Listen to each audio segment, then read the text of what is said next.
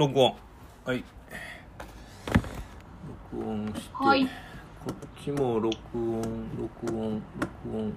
ちょっと最近さはい。あのーあれなんですよ。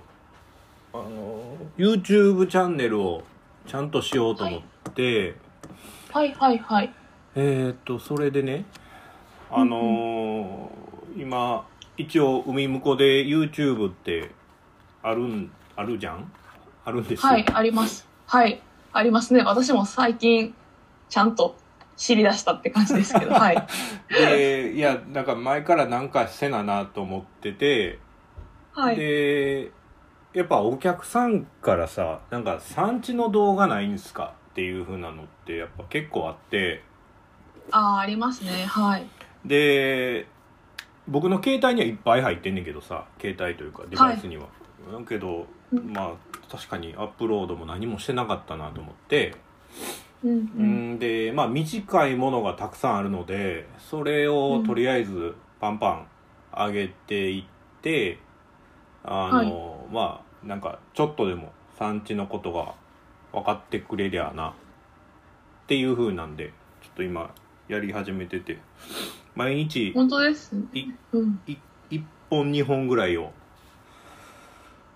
ちょっとこうアップロードしてる状態ですというのを今知りました。見たら、1日前にからすごい上がってると思って。そうそうそうそうそうでやっぱ時間かかるねアップロードはあのー9分ぐらいのさ東シモールのなんていうの全体像をこう映したうーんなんていうのドローンでちょっと撮ったのがあんねんけどはい。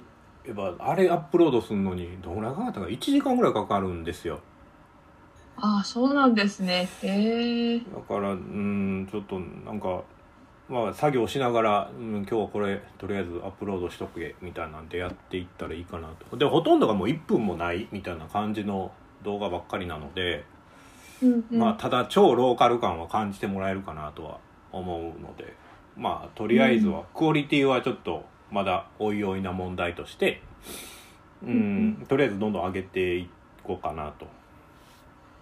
ああ、でもすごい画像綺麗ですね。今見てますけど、東ティモールのテテホホの風景とか上げてくださってるやつ。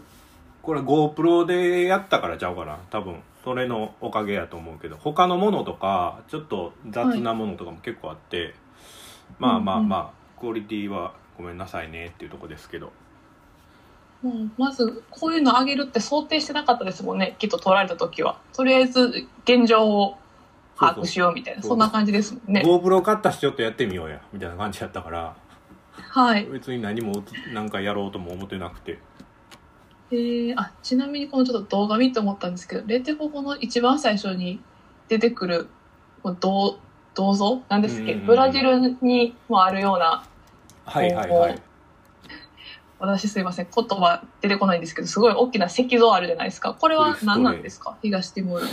いや同じよやっぱクリストレイっていう名前ではい。ブラジルもクリストレイだったと思うんやけど、はい。あのキリスト像あーで東モールってカトリックばっかりやからあ、そうなんですね。そうそうそうもう 98%9% はカトリックで、えーと12%がイスラム系、はい。だから一応モスクもあるんですよ街中にあ、そう、そうなんですね。あー本当だ、クリスト霊像って、そうなんですね。あ、うんうんへえ、なるほど。それは、何でしょう。でもクリスチャンってカトリックって結構アジア系で珍しいと思うんですけど、歴史的な背景ですよね。きっとまあ、あとポルトガルに占領されてたりしたからああ、そうや、そうや、そういう歴史がありましたね。だからですね。もうなんかいろんな国に占領されてる国やからさ なるほど、はい。その時に、まあでも一番ポルトガルの影響が強かったんですですね。その宗教色という意味では、影響が。でインドネシアの方はオランダなんやけど、はいでも。まあイスラム系がジャカルタは多くてで、うんえっとスマトラ島とかあのバタックブルーとかさあの、はい。はあのリントンの方はえっ、とクリスチャンが多いんですようんうんうん。でアチェの方がえっ、とイスラム系が多いんちゃうかったかなあーでバリはヒンズーでしょあー、そうですね。バリはそうですね。そうはい。うん。だからね結構島で 色が違ってきてる感じはしますねうん。いろんな宗教を信じてらっしゃる方がいてそうですね。確かに。その、でも、同じ、ね、島でも、リン、リントンとアチェでも地域差があるっていうのは面白いというか。そうそうそうだから車で34時間ぐらいやからさあっちなんて だけどそれでもうんなんかそういうふうに違ったりとか。まあ民族で違ったりもするから。あなるほど。まあ、バタックブルーってついてるぐらいからバタック族っていう人がいるんやけど。はい。そう。だからなんか昔の資料をちょっと見返しててで、なんや一人でこう農園の品種のしなんか調査してた時の動画というか農園の一一風景みたいなのとかもあってあ懐かしいなとか思いながらちょっはいとアップロード今してるところです、うんなるほど。あ、そういうのも垣間見るといいですね。そのコーヒーだけじゃなくって、うん動画に上げていただく中で生産地という意味では本当に。でまああのうちとしてさえっ、と、うん多分ラオスのはい。うーんとなんか動画作ったやんかああ、そうですね。作りましたね。はい。ちょっとあれまた後で共有しといてあれまたあげるわ YouTube にああ、わかりました。はい。あれは、あれですね。2年前ぐらいにラオスに行って、その時にタイから撮影スタッフの方に来てもらってう、んうんうんそれで動画作ったっていうやつですけれども、そうやんねあの、あれは、そうですね。すごくイメージつくような、ルワンパパーンの街並みがすごい分かったりもするんで、ぜひそうそうそうそう見ていただきたい。うん。でまあ他の国でもやっぱりやりたくてうん。でそのミャンマーとかさダイレクトトレード系というか直輸でやってるものはとりあえず全部やりたいなって思ってんねんけどなかなかこういい撮影スタッフというかクルーというかそういう方にまだ出会えてなくてうん。うんなんとかやりたいところなんですけどねそうですね。現地のね、方でそのまま依頼して、構図書いてやっていただけたら、まあ今行けないですからね、私たちもコロナで。そうですよね。うん各生産地。まあでもミャンマーは一番できたらいいですよね。本当に。そうやねでなんか紹介してもらったんやけどねなんか連絡つかへんから、うん、むずいなと思いながら、でそのそれを直接あのジニジニアスコーヒーのゲトゥンとかにもちょっと映像を作りたいねんけどって言ったらあの前セミナーで見せてもらったはい。あれを共有されて「いやこんなダサいのではなくてもっとかっこいいやつにしてや」って ダサいって言わないでくださいよ。ダサいケとトさん、あれか、あれかっこいいと絶対思ってくれてるから言わんといてください。まあ、ただね、言葉がミャンマー語で出てるから、うんちょっとわからないですよね。日本のお客さんに伝えるって意味では。うん、そこら辺をねちょっとうんやっていこうとしてます。タイとかは比較的動きやすそうな気はしますけどね。せやな。なんかタイはで、まあ、うん。そこら辺結構ちゃんとやってくれそうな感じやしフワディとか、うんうん。だ。からタイも頼もうかなと。で雲南に関してはもうあげといたからああ、はい。そうそうそう。であの、まあ、ジブラコーヒーっていうあの農園のジブラ農園っていうところの農園から、農園のオーナーオーナーじゃなくて管理者か。管理者から共有されたのさ、えっ、はい。とまあそのままあげたんやけど。なんか、はい。なんかなんか言ってさ著作権に侵害しますみたいなこと書いててさ。あれ？あれ？そうなん？って思いながら。まあまあええわ。別に収益上げるわけじゃないからねそうですね。前なんか使ってみ見てねって言われた認識でしたけど、あれですよね。あの、すごいこう、なんでしょう。深い山あいのところからの映像が入ってきて、そうそうそうそうチェリーの収穫と発酵方法のやつですよね。確か。あのあ今げてくださってますね。牛乳と乳酸菌を混ぜてチェリーに絡ませてる映像が載ってるやつね、ああ、そうですよね。うんこれすごい綺麗なね、映像やなと思ってましたし。そうそうでまあただやっぱ解析度がむっちゃちっちゃいのでやってはるからうん、だうん。からこれで YouTube 用にちょっと大きくするとちょっとね画像が荒くなったりするんですがうん。まあまあまあいいかなそうですね。あの、雰囲気がわかるという意味では、そうですよね。確かにな。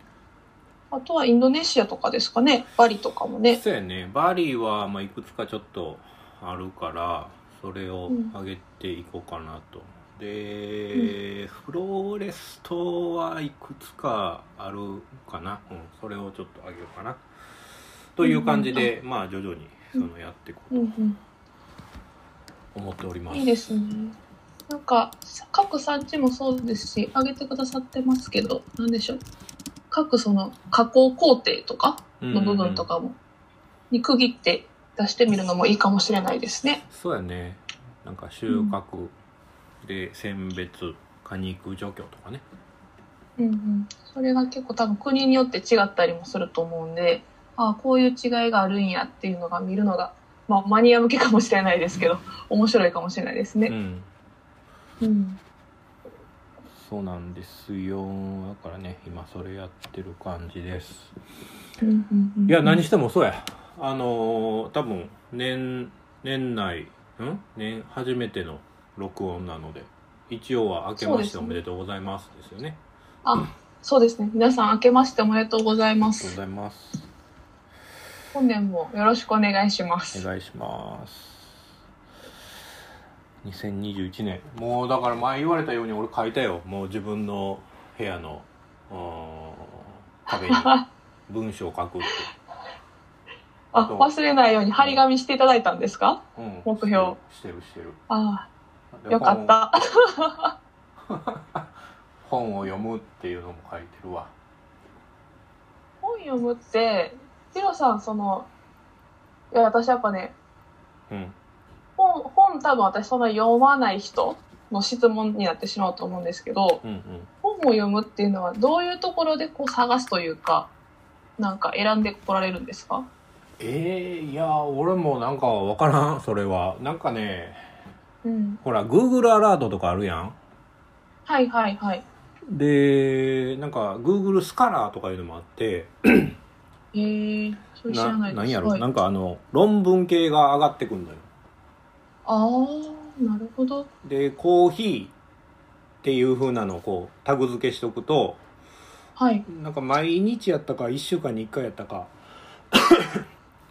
なんか上げてくれててはい。でそれをこういくつかチョイスして読んでみて、あおもろいなこのテーマ、っていうのでそっちの本読んだりああ、なるほど。したりしててあただね今最近ちょっとおもろいというか興味あるのはね文化人類学なんですよはい。うんうんうん。んで、まあ、ちょっとコーヒーからちょっと離れちゃうねんけどあるいはこうフィールドワークとして、フィールドワーカーって言われてる人たちがやっぱ研究者にたくさんいて、はい。でその人たちがいろんなこう国に行くわけですようんうん。でそこでえっ、とまあそれこそ本当に少数民族の方々の生活をこう鮮やかに描いてる本とか、うん。ですごい客観的に、えーとそのまあ、い一つの村の人たちを題材にして、えー、と書いている本とか。うん。うんうん。で最近読んでめっちゃおもろいなと思ったのはねそのえっ、とね、えー、と小川さやかさんやったかな？っていう、はい。まあ、女性の研究者の方がいてうんその方がね「えー、とチョンキンマンションのボスは知っている」っていう本を書いてるんですよ。はい。でこれってその香港のチョンキンマンションっていうマンションがあんねんけどマンションというか、まあ住む場所というかうん。でその、まあ、下の方にはこういろんな雑貨屋さんがわーっとあんのねうぞうむぞうとはい。でそこにタンザニア人が暮らしてるわけよほうほうほでそのタンザニア人たちは一部のその一つのコミュニティを作っててう。はい。でそこで、えっと、言うたらその香港であったり、まあ、中国本土に行って車とかあ携帯とかあの偽物も本物も含めて買い付けてそれをタンザニアに送ってで、まあ、うんタンザニアの方ではそれをこう売る人たちがいてっていうでその中のコミュニティ言うたらそのそのタンザニア人たちがその香港の超一部のとこで暮らしてる彼らの生活を描いた本なんよねへえ、面白いですね。そこにスポットライトをこうっていうところが。そうそなるほど。ういやこれがねいや本当最近読んだ中で一番面白かったすげえ面白かったあでも今、アマゾンで見てますけど、ノンフィクション賞を受賞したりとか、いろんな賞を受賞してますね。うんそうそうへそうーこれはいい本やなというのを思ってなんかやっぱこういった視点なくしたらあかんなっていうのは改めて思いましたね産地で動く上でこれはこう、なんでしょう。あこう多多様な民族がいるというところってことですか？自分たちの価値観だけではないという。うん。まあなんかさ結局コーヒー、コーヒー好きな人たちってまあ俺も含めてないけど、あのうんコーヒーしか見ない。ああ、そういうことですね。産地に行ったらもう「はいんんん。おおコーヒーの木やん」とか「農家さんやん」うんみたいなところで終わっちゃうねんけどでカッピングしたりとか、生鮮工場見たりとか、じゃなくて、ここの人たちってどういう文化なんやろうとかうん。どう暮らしてんねやろうとか何をこう価値基準に置いてんねやろうとかはい。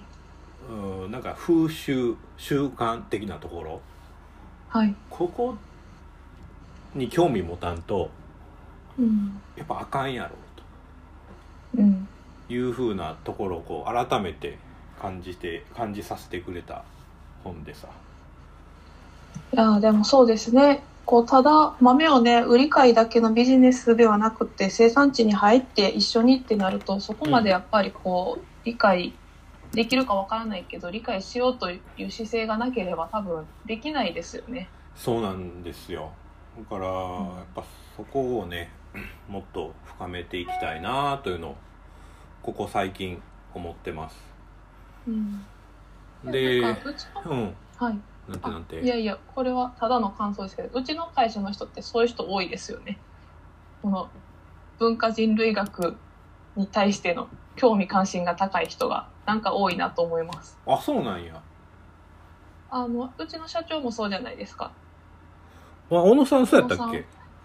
小野さん確か文化人類学でしたよ。あそうなんやあとは、あの、東京にいるスタッフの人も文化人類学で、うん。ちょっと余談ですけど、彼女はその、え、旗織り。はいはいはい。そのかに、えっと、しかもカンボジアの旗織りに対しての研究をずっとしてた人がいたりとか、あ面白いね。そうなんです。だしうちのねマネージャーのユッキーさんだってアフリカのザンビアに行ってフィールドワークして、そうやね。まあ、文化人類学まあああの人もまさにそうやね、吉村さんも。そう、うん、そうやんな。でで旗織りなんてさやっぱむっちゃ面白くてあのーやっぱ民族ごとに柄があるんですよ。はい。だからバタック族イリントのバタック族とで、えっ、とバリのうん何族やったかな、まあ、そのヒンズー教を信じてずっとやその人たちの、えっと民族の柄っていうのがあるんですね。うん。でそれがね全く違うんですよ。えーでフィリピンでもいろんな民族が暮らしてんねんけど山岳時代に。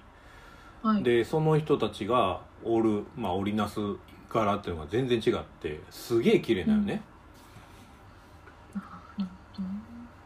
でねそれはそれこそミャンマーとかも、僕が一番最初にいたのはカヤー州ってとこなんですがあのタイ国境沿い、はい。でやっぱねあのもう着てる服で民族が分かるんですよねすごい鮮やかな色をやってるとこもあれば真っ黒の衣装みたいなのを着てるとこもあるし、なんかいろんなパターン柄にしてるとこもあるしでそれぞれでうんあれどこの民族なんて言うとすぐ答えられるのみんなは俺分からんかったけど。あ。いやいやいやなるほど。そうそう。あれは何々族だよねとか。なんでしょうね。なんかモチーフにしてる柄は何かあるんですかねその人たち。そうそうそう。地域の花花とかえっ、とね花もあるし基本的に動物動植物が多くてはい。でえっ、とこれ本当に地域によるんやけどえっ、とねはい。僕が知ってるのはそのミャンマーミャンマーじゃないわ、えっとフィリピンのそのルソン島の北部、コーディレーラ地域っていうんだけどさその地域の、まあこの州の民族はなんかパターン柄としてカエルっぽいカエルに似たこうパターン柄を入れるのねはい。でそのパカエルっていうのは言うたら雨が降ってえっ、と、うん。言うたら米を米をこう育ててる人たちやから、まあ、ある意味恵みの雨、で恵カエルっていうのは恵みの雨の象徴とかっていうふうにななるんですよ。で、はい。ある意味それをこうアニアニミズムとかさ動動物信仰っていうの、なんていうの？はい。だそれと絡めてずっとはいこのカエルは大事にしてるとか。はい。っていう風なんでパターン柄としてカエルを入れてたり。へえ、あ、面白いな。やっぱりそこの地域によって大事にされてるものは違うんですね。象徴となるものっていうのが。やっぱねなんか見てておもろいわ。そのでなんか折る機械とかもさみんな持ってんのよ、自宅にあるってことですか？そうそうそう。村の自宅にはい。でそういう風なんで折って、うん。で、販売するんじゃないね。基本的にこう観光の総裁で使うために今折ってるとかさ。ああ、なるほど。うんうんうん。だからもう普通になんかお願いして買ったらむっちゃ高い。だから56万するんよね。うん、いや、でもそうなんでしょうね。うん。でもそういう風な文化が残ってるとああええなーっていうのも思ったしなんかそこにスポット当てていろいろと見ていくと、コーヒー産地によるその絵柄のパターンの違いとかっていうのはなんかいろんうなんことが発見できそうで面白そうよね。いやー、聞いてるだけで面白いってすごい思います、今。うんあれ、その旗織りのモチーフもですけど、多分そ染めっていうのもあるんですよね。染めそう物そうそう自然染めとか草木染めっていうやんかあれをねでもちゃんとやってる人たちって結構少なくなってきててはい。えっ、となんかね僕もね一時期ちょっとあのコーヒーだけじゃなくてやっぱその文化もっていうのでそのミャンマーのそのタイ国境のカヤー州はいっ。ていうところに行ってでうんまあ旗織りはしてたところなんよはい。ヤイブラ村っていうところなんやけどはい。でそのヤイブラ村にコーヒー導入してで旗織りやってたからほんならその糸ってどうしてんのっていうと昔は、えっと草木染めやってたと。はい。だけど今はあのもう染められてるのをタイから買ってで衣服に使用してるっていう感じやったからじゃああのうん白のコットンの糸を、えっと、提供するのでちょっと一回それで草木染めやってくれへんっていうふうなんでお願いしてさおー面白い。はい。でねスカーフ作ってもらったよはい。もうなんかあのえっ、と木からじゃなくてそれはね確かね何やったっけな鉱物から確かやったと思うねんけどへえ、鉱物からもやるんですね。でちょっと。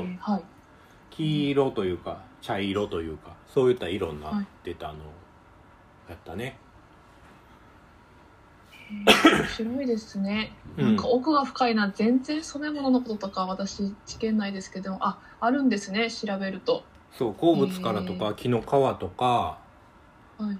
でねコーヒーってまあ日本でもやってらっしゃる方いるんやけど結構難しくてさコーヒーの場合すぐ色が落ちちゃったりするからあ、コーヒーで染めるっていうことそうそうそうそうですか？はい。うんうんうんうん。だからそういうふうにやってらっしゃる方とかもいるけどやっぱ難しいんやなコーヒーってっていうのは思ったりはするんですが、そうですね。コーヒーと繊維ってなるとね今ちょっとやりたいのが、うん。というかもう問い合わせをいろいろといろんなとこにしてんねんけど、はい。コーヒーのカス残差あるやん。抽出した後の、はい。あれを、はい。えっ、とねなんかその繊維にできんねんって。今の技術やとへえ、そうなんですか。そう。でなんかそれをやってるところがねそれこそコロンビアの FNC のなんかがやってるんちゃうかな。であと中国のどっかの会社がやってるっぽくて。はい。で日本でできんじゃんっていうのでえっ、とねいろんなとこに問い合わせたんですよ。そんなことしたんですか？はい。仕事せよみたいなところです。仕事はちゃんとしてますよ はい。存じ上げておりますので大丈夫です。それは。はい。あ、そういうのができるんですか？繊維にして、でも色があのコーヒーの色になる、なってるんですかね？いやえっ、とねそこは多分漂白とかしてるからそこまでコーヒーコーヒーしてないんやけどはい。えっ、とねうーんなんかそれでできるってなるとさなんかいろいろと作れそうやん。で問い合わせてできるよってなってさ。でちょっとロット数多いんやけど、い、やそれやったらうんなんか機械見てやりたいなーっていうふうなとこで止まっているのは止まっているんですけど。あの例えばい今今やとさマスクとかあコーヒーのカスで作ったマスクですってなるとなんかコーヒー屋さんもさなんかお客さんに配りやすいやん。はい。でまあ環境問題に別になってるわけじゃないと思うねんだけどそのカスがただまあもったいないしさ、堆肥になったり、なんかそのまま捨てたりするよりはこういうふうに変わりましたっていう方がなんか素敵やなとか思って。うんうんうんうん。うん。なんかねそれがちょっと実現するように動きたいんやけど。あんまりこう社内で興味持つ人いないんですよねこれに。まあどうなんでしょう。でも結構みんなそのなんでしょうね。再利用っていうところはありますけどね。興味関心は、ただ多分業務が忙しすぎてそっちに行けてないっていう。ね。忙しいわ。そんなんやってられへんってなるから。まあもうタイミングやなと思って。今まだやってないんですけどね、いやでもそんなことができるんや。えー、でもコロンビアとかの方で進んでるんですね。そしたらもしかしたら。なんか確かだコーヒー繊維残砂カスとかで調べると確か出てくるはずよ、ネットで、うん、なんかなんかそういうのってヒロさんはどこで知られるんですか？そういう技術があるっていうのは。インターネット。インターネット？いやだって まあでもなんか引っかからないと出てこないじゃないですか、まあ、幅広く見てるってことですね。さっきの話とかみたいな感じで。うんなんか興味があるありそうなことを調べてる感じです、うんうん、なんかそこをなくしたらもうもうもうあ俺もうコーヒーええわってなってくると思う。もうなんかそのうん。コーヒーって楽しいやんがまだ続いてるからやってるけどもなんかもう完全に仕事になって売り上げのこと考えてとかさ、うん。あーなんかそんな感じになってきたらもう もうええかってなると思うわ。まあそうですね。ヒロさんの働く原動力は、ね、そういうとこじゃないっていうのは思ってました。興味関心の中でやられてるんやろうな共感してっていうところうんですよねきっと。そうやねこれ今はなんかそのじ文化人類学的なところとか面白いなと思ってて、でもう一回ちゃんと各産地のことを調べようと思ってさ。はい。で、まあ、一般的なところ。はい。を一個一個今うんとなんていうのかな調べてて。でまあそれをこうまたホームページちょっといろいろと変えようかなと思っているのでそれに載せていこうかなと。だからえっ、とまだね まだ南米の僕らが扱ってるコーヒーしかまだやってない。ブラジルコロンビアペルーしか終わってないねんけど。はい。あでもすごい。それだけ進んでるんですね。そうそう。でブラジルブラジルの正式名称とか答えられる？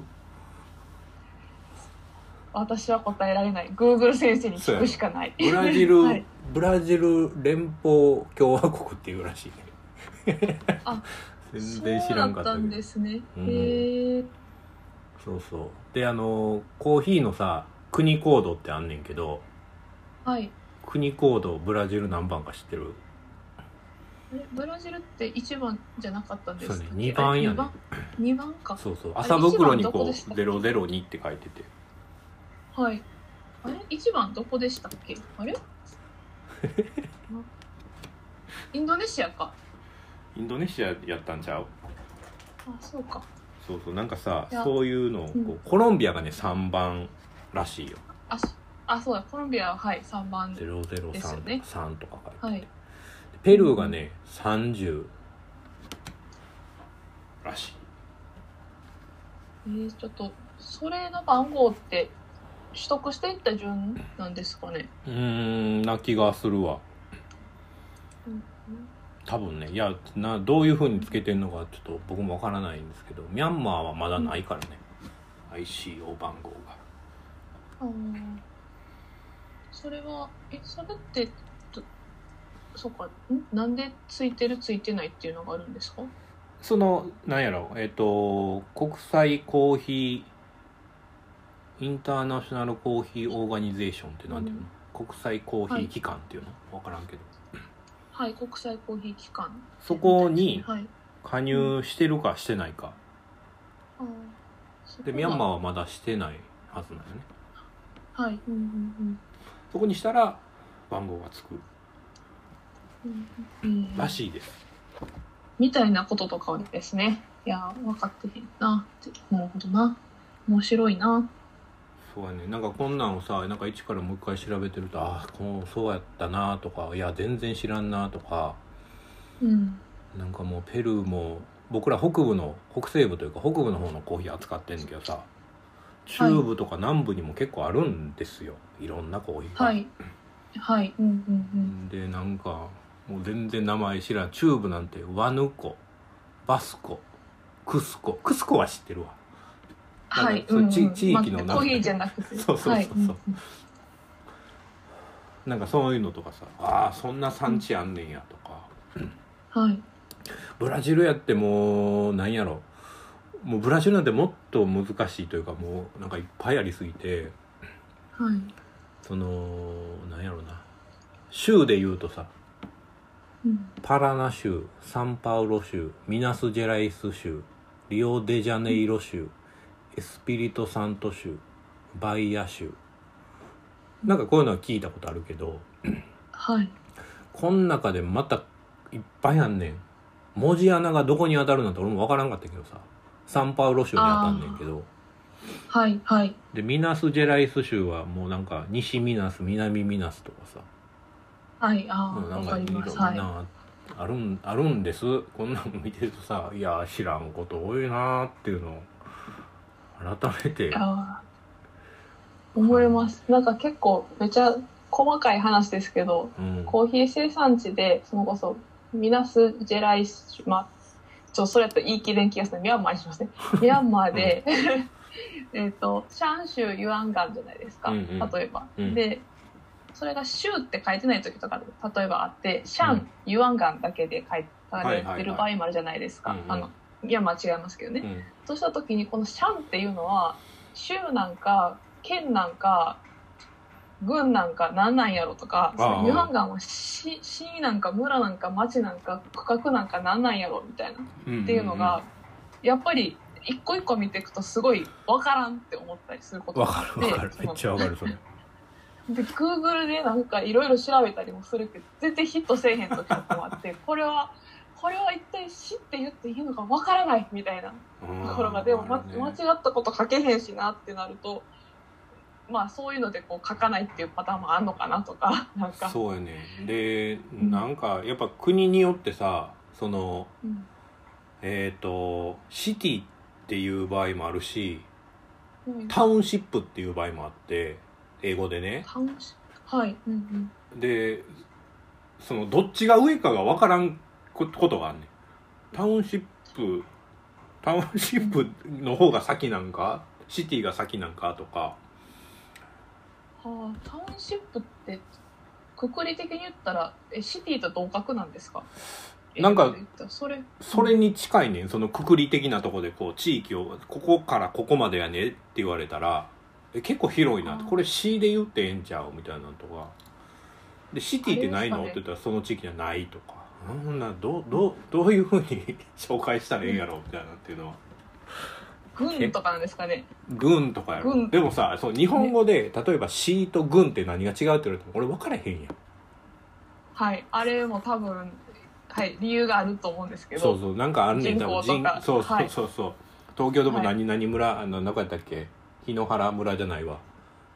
そんな,、えー。なあるよね。東京にも村が、はい。村ありますね。村なんかって言われても、い、やわからないしみたいな。はいはい。こういうのが結構その産地は多くて。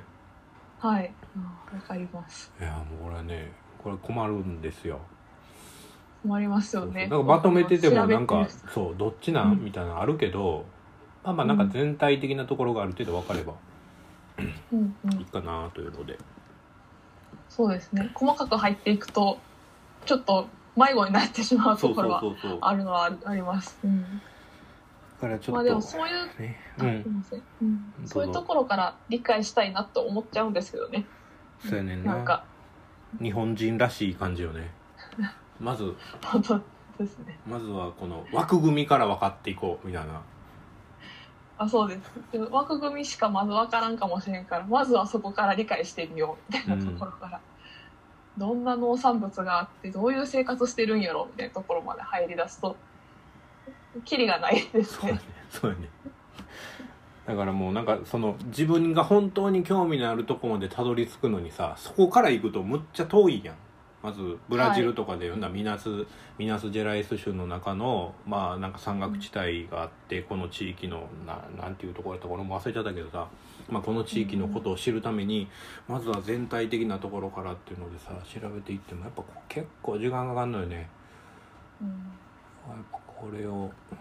でまあ僕が今見てる資料とかも結構古いからはい。やっぱアップデートしていかないといけない部分はあるからこうネットで一回調べてみてとか違う資料を調べてみてとかっていうのをちょっとやってますね、うん。まあまあでも何してもそうそんなことを最近はちょっとやったりしてますね、情報発信っていうところですよね。ね。書きまくるっていうところ。そうそうそうそう。そのをね。でまあ僕のなんかそのなんやろな。あー海外に行き始産地に行き始めたぐらいから、まあ、文章をまとめようと思ってさはい。今書いているんですがはい。あーうんとね今どこら辺や。ようやくフィリピンにたどり着いたところらへんや。わなるほど。まだ全然進んでないというかずっと書いてたらなんかいつまでも書いてるなっていうぐらいになってもうて。まだ本本編にも入ってへんみたいな感じやから。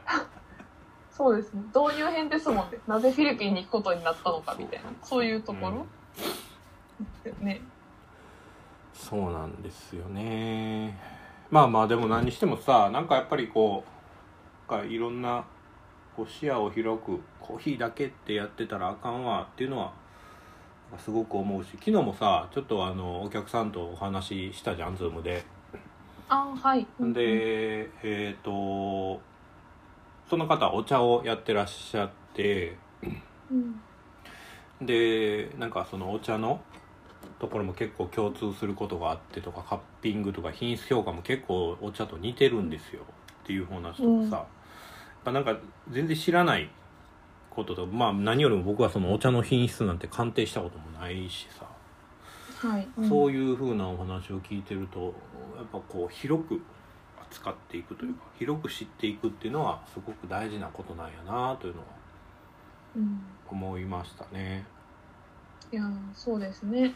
本当にお茶もそうですしその、まあ、ワインなんか手をつけ出したら大変なことになるかもしれないけど。まあでもね。その発酵の部分とかね結構そこからコーヒーに取り入れてたりこの香味の部分はそこから取り入れてるところもあるから、うん。そこもそこも私も知りたいなと思いながらいやでもまだコーヒーのことすらって思ってこういけてないんですけど本当は知りたいなと思いますねそういうところも。たださやっぱなんなんやろなんかちょっと違和感を感じてしまうのはワインと比べるとさワインの方はもう、はい。その言うたら全部使うじゃんブドウを。ああはい、うん。コーヒーは種やんか、はい。だからやっぱそこでの違いって絶対あるからはい、うん。なんかその全部が全部ワインと一緒みたいな感じでやっていくと結構大変なんちゃうかなとか思ったりするんだけどね、うん。まあ、もちろんそのワインメーカーに勤めててさでそこからこうコーヒーのエキスパートに、まあ、コンサルティングのことをやってらっしゃるアメリカ人女性がいるんやけどはい。ルシアさんっていう人うんうん。で、まあ、その人とかポッドキャストでなんかいろいろ喋ったりしてんねんけどさはい。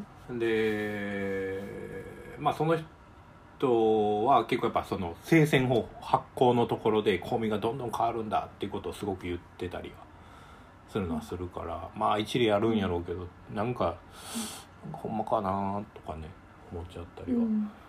うん。そうですね。まあ、言われているだけで、まあ、わからないですよね。とはいえ、うんそれが事実かどうかも。そうなんですただ一理あるんでしょうね。うん、ある気がするなんか僕としてはもう単純な方法で、えっと、はい青さと青さがある程度こう消せて、でうん。甘みがバシッと乗ってくるような推薦式の方法っていうのが分かれば僕それでいいんですよでそれがまだ分からないからなんかいろんな方法を試してるみたいな感じですね、うん。うん。そうすりゃさこうやったら美味しくなるでっていうのは農家さんにめちゃくちゃ言いやすいのでそうですよね。うんいや、そうなんですよね。結局ね、なんか、いろいろ考えてお金かかってうんぬん難しいことって言われると継続できないですもんね、農家さんは。私うんまあ、そもそもできないし、導入自体が。やっぱ単純にできるような方法っていうのをちょっと考えていきたいですよねうん。そうそうまあまあまあそんな話は置いといて何の話してたっけ？何の話もしてどこまで、どこまで遡ります？結構いろんな話しましたよ。あそうそう。そうや。だからねが、分かった分かった、はい。思い出した。本を読むや。本はい。を読む、本を読あ、むで。ほはい。だいぶそ遡ったけど。だいぶ遡りました。そこですか？はい。本を読む。そうだ今年ねその本を読むっていうところでですね、その文化人類学の方々、フィールドワーカーの方々の本をちょっと読んでいこうかなとなんか導入部分をいろいろといろんな方々の読んだんやけどはい。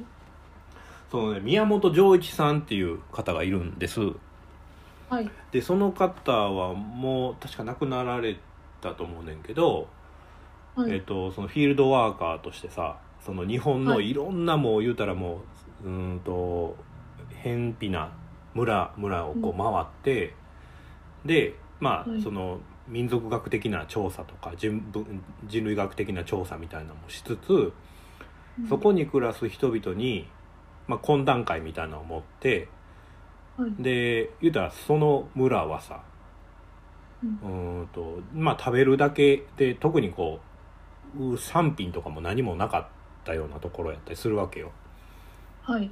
でそういったところに行ってまあ農家さんとか、まあ、村の村人と話してさであんたのところはなんかこういうふうななんか作物があるからそれを加工してこれにしたら結構売れんちゃうかみたいな話をするわけよはい。でえっとそれを売り方から作り方からなんやから全部こう伝えていく。人がいいるのよねはい。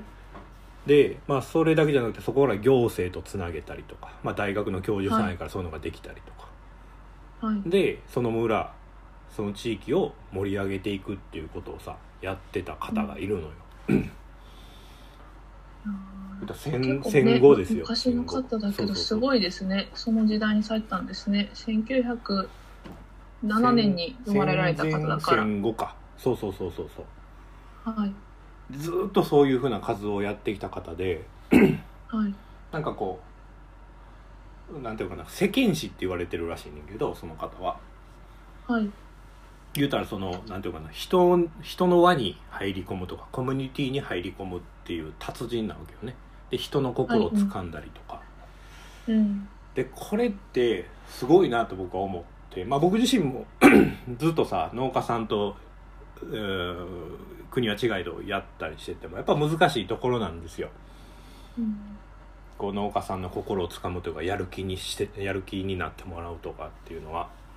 うん。でそういうふうなことをもうその僕なんかよりももっと早くに実際にやってらっしゃってっていう。じゃあこの人ってどういうふうになんか活動してやってこられたんかなっていうのはやっぱすごい興味あるからさ。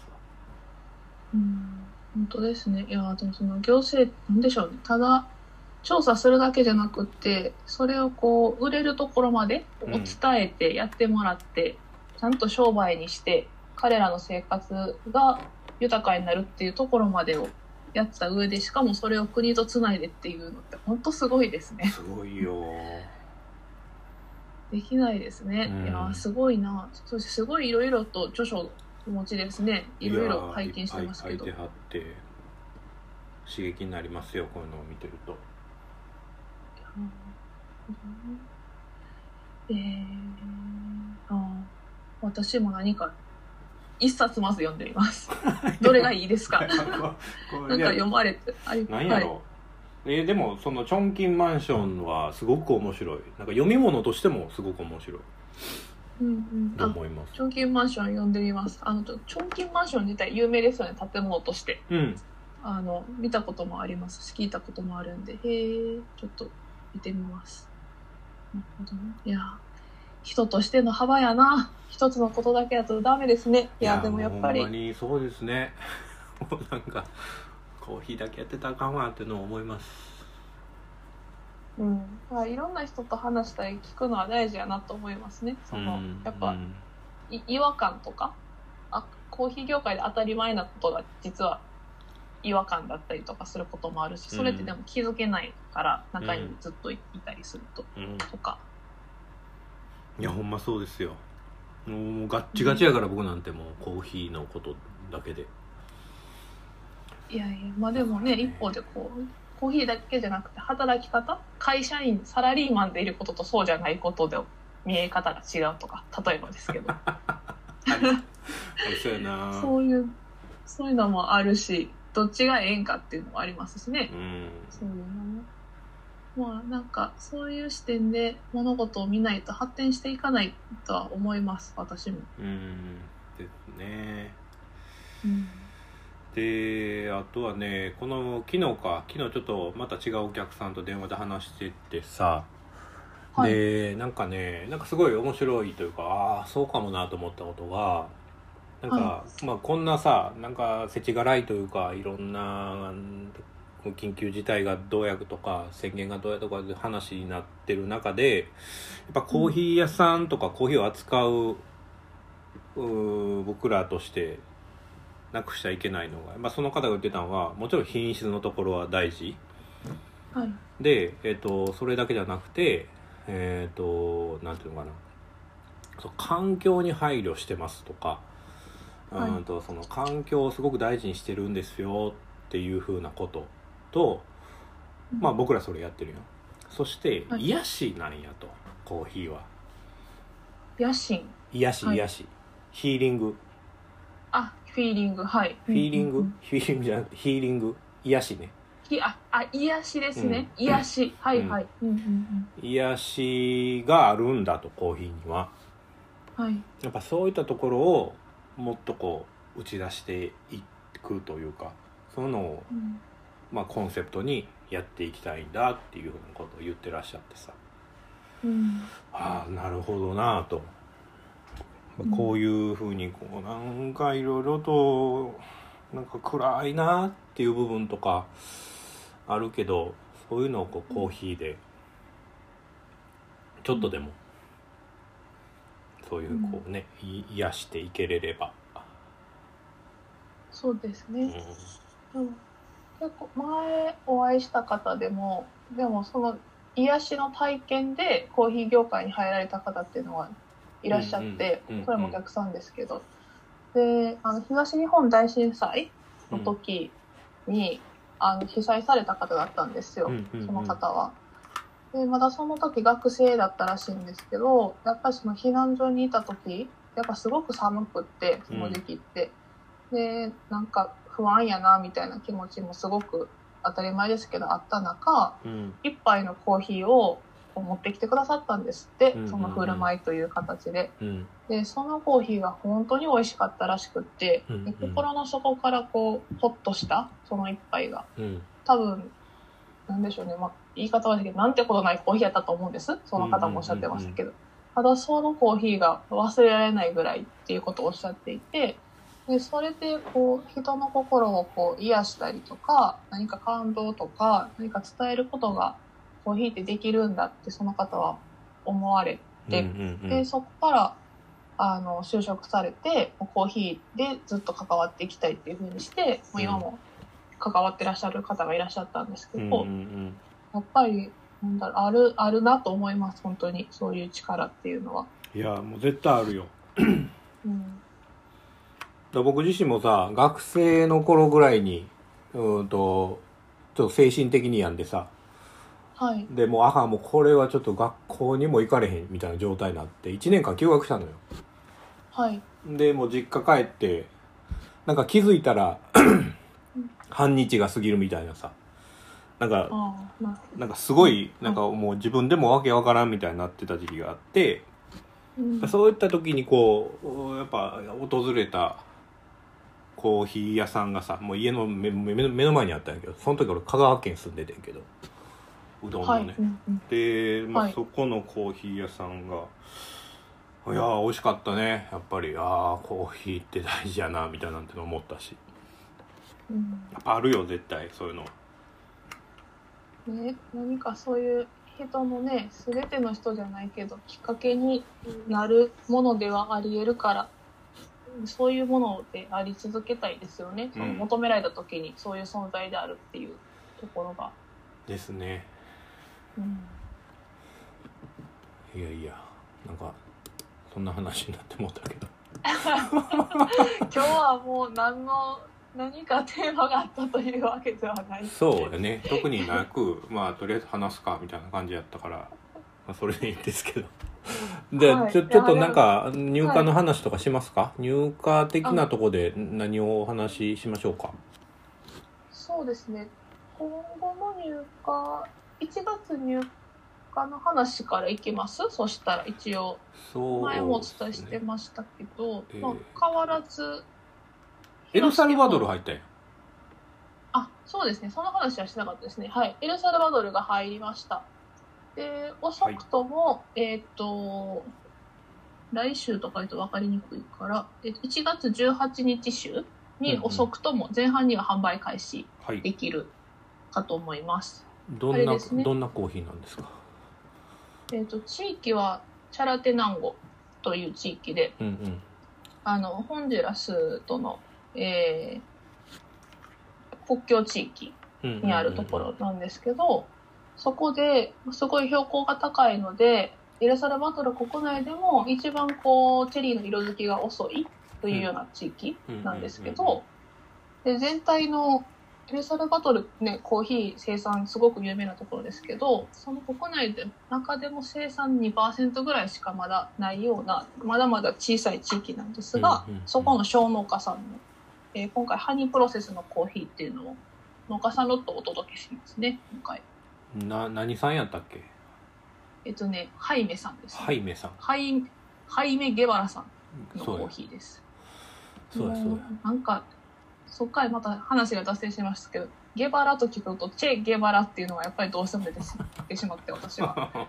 でその地域の人ってやっぱゲバラさんって名前多いんかなとかどういう人がいいんだやろとか私はまだそっちの方に興味関心が バーっていってしまうからあああかんあかんと思ってるんですけどはいその止めますけどはいそのその方の、えードンハイメ農園のコーヒーですうんうんね、うん。うん。いいですね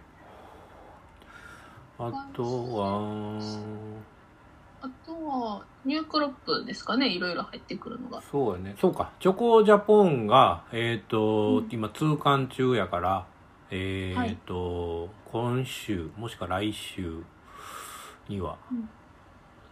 出荷できるかな、そうでですね。ブラジルは他のものも入ってくるもんね。そうですね。ブラジルそれこそえっ、と、えーイエローブルボンのやつも。あれ1月下旬でしたよね。確か入校が。ちゃいましたそうえっとね20日予定の入校なので。はい。えっとそこから1週間10日ぐらいかかるから。まあやっぱ1月末から2月の初めぐらいじゃないですかね。出荷可能は、うんうんうん。そうですね。ブラジルが入ってあとは東ティモールもでしたっけ？そうや。東シモールが入ります。入りました。ね。入りましたね、うん。今回は。な村を結構いくつか持ってきたんでしたっけ？いくつか持ってきて、まあ、順番に販売しようかなというふうに 思ってます。はい。うんうん。で最初は、えっと、ハウレウ村という村。で、えっと、フェルナンドさんの村から、あー歩いて5分ぐらいめっちゃ近いですもうもうはい。なんか同じの村でええやんみたいなとこなんやけど。あの、はい。分かれてるんですよ。ねハウレウ村とアシコ村で。はい。でまあえっ、とそのコーヒーを扱います。うんうんうん。で、あ他はねえーっとそれこそ芦子村のやつもあのちょろっとあってえーっと、あとはレヌマタ村とかね、はい。えーゴーララ村とかかわい前。はい。うん。レウバサ村とか。はい。なんかいろんなコーヒーを村か。村のコーヒーをちょっと入れよう。いし全部一気にちょっと取り扱うと,、はい、えーっとうちの在庫スペース的にうん。ちょっと無理なので。そうですね。はい。置けないですねあれそうなんですよ、だからまあ一個一個。であの、まあ、品質的なところはまあすごくやっぱりあのニュークロップらしさ甘さがしっかりあって明るさがあって焙煎度合いとしてはどこでも合わせれるというふうな感じはしますね、うん。まあ、また社内で飲みましょうこれは。そうですね、うん。ぜひ。楽しみですね。これは、えー、と販売は、えーもう入ったからね。これも早くて1月15日ぐらい遅くて1月18日週ぐらいですかね。そうですね。うん。うんうん。あとはあれですかね。けあインドネシアが入る入るって話してましたけど。あそうや入港しました。今通関中です。あ なるほど。じゃあそれもついにあのティピカースリーとかうん。バリリボンが1月のこれも25日週とかには販売できるからですかね。そうですね。うまく通関切れれば。うんうんうん。ですね。1月はそんな感じですか？そうですね。あとなんか入るかな。いやそんなもんだと思います。ですね。はい。タンザニアのもう一種類はまだでしたっけ？そうや。あれがねちょっとまだ時間かかってるんですよ。まあまあリーファーで持ってくるからなんかその、はい。えっと輸送中の温度上昇による劣化っていうのはないとは思うんですけど。まあもうちょっと、多分まあ1月末か2月頭ぐらいかなというふうに思ってます。うんうんうん。そうですね。じゃあ、1月がそれぐらいで、でもそれ以降ってどうでしょう ?3 月までって入校予定は今のところは、うーんとドルチェがなんか 何コンテナかに分けて持ってきてるから、2月にも入ってくるし、3月にも入ってくるんちゃうかな、うんうんうん。そんな感じやと思うわで2月のまあなんかちょっとバレンタインセールしようかって話してるやんああ、そうですね。うんはい。それであのドルチェもあのまあちょっとお求めやすい価格でご提案できるようにしようかなと思ってますので、またそれはそうですねご案内しますはいチョコレートらしさっていうのを感じてもらえるんでぴったりですよね、うんバレンタインに。まあ、ネーミングのところもうん。いいやろうしうん。えーとあああとあれやあのちょっとコーヒー豆じゃないんですけど、はい。えっ、と昨日ちょっとパナソニックさんとちょっと話してはい。で、えっ、と今後のまあ展開の話になるんですけど、はい。えっ、とまあうちでもまあうちでもというかあのうちもちょっとザローストっていうあの小さな焙煎機？焙煎機、うん。はい。あれをちょっと売らししてくださいよみたいなお話をちょっとしてでまあうん。一緒にやっていきましょうかというふうなところになっているので、うんうん。えーとまたそれは販売でき次第準備でき次第かあのご案内していきます、いいですね、うん。結構サンプルローストとは持ってへんねんけどちょっと買いたいとは思ってんねんなっていう方うん。やっぱり相談いただく方もちらほらいらっしゃってお客様の中で、うんうんうん。そういう時にねこれ使ってこういう感じだといいですよっていうようなところまでお話できればきっとね良いですよね。そうですね。なので、うん。そちらもお楽しみにという感じ、に。飛行機予約してたやつがキャンセルになってもう一回予約しなあかんとか大変やなそう。奈緒さんって思ってましたけど。ちょっといろいろとあっようやく入たんですが、まあ、無事ネパールは。てうんうん。入りまして。通関切れてないんちゃう？まだ。切れたんかもうつきたてほやほやでしたよね、うん。あの連絡を知った限りでは。なそうそう。からまあまあ超数量少ないからまあなんか限定販売みたいになってくると思いますけど、はい、うーんとそちらも。そうやったね。ネパールあったわ。そうですよ。もう奈緒さんが 頑張って頑張って。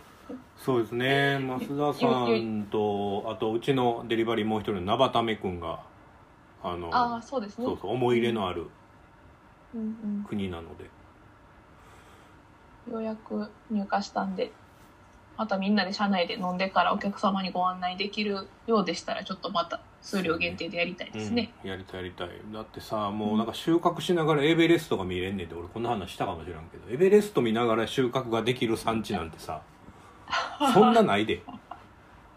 いやないんじゃないですか。ネパールぐらいしかないんじゃないですか。もうこれだけでもなんかいや素晴らしいって思うよね。だってその前その奈緒さんとポッドキャストで話した時に、うん。そのな日本の山を山と言ったらそれは山じゃないってみんな言うって言ってました。エベレストがやっぱりに が山やからみたいなところを言って。それぐらい標高高く険しいところで皆さん栽培されてらっしゃるから。うーんそうやな。うん。富岳百景みたいな話ですよ。太宰治さんも言ってましたよあれは山じゃねえっつって。はい。あんな裾野が長い割に高くない山はないみたいなことを言ってたよね。あんだけ裾野があったら富士山もっと高ない高くないとあかんわ。あーそう考えたらまあ山じゃないわなっていうのは。そうですね。まあ確かに。その辺りにあの山まあまあでも怒られますけどね。他の、まあ、日本からしたら山なんですよ。日本人の感覚からしたら。まあだからそういうとこですよね。戻りますけどその地域の人たちの価値観というか見方っていうのを見た時に、同じものを見ても同じように感じないっていうところそうは、やね。うん、面白いですね。いやでもミャンミャンマーじゃないごめんネパールまたご提案したいですね、うん。なのでそちらもお楽しみと感じで。はい、うん、とりあえず今日はそんな感じで終わりますか。そうですね。大体1時間ですしね。はい。はい、じゃあそんな感じでまた次回以降はまた何かちょっとお話を。またちょっと何でしょうね。東ティモールの各村の話とかもしよかったらしていただければと思いますけどそうですね。それもしましょうか。はい村ごとによってどういうそれこそどういう生活をしてるのかとか何か違いがあるのであればぜひ。そうやな。犬食べるみたいな話とかね、あ私騙されて犬食べたことありますけどまあそれはちょっと。もうそういう話じゃあしてください。お願いします。はい。はい。では今日もありがとうございました。はいありがとうございました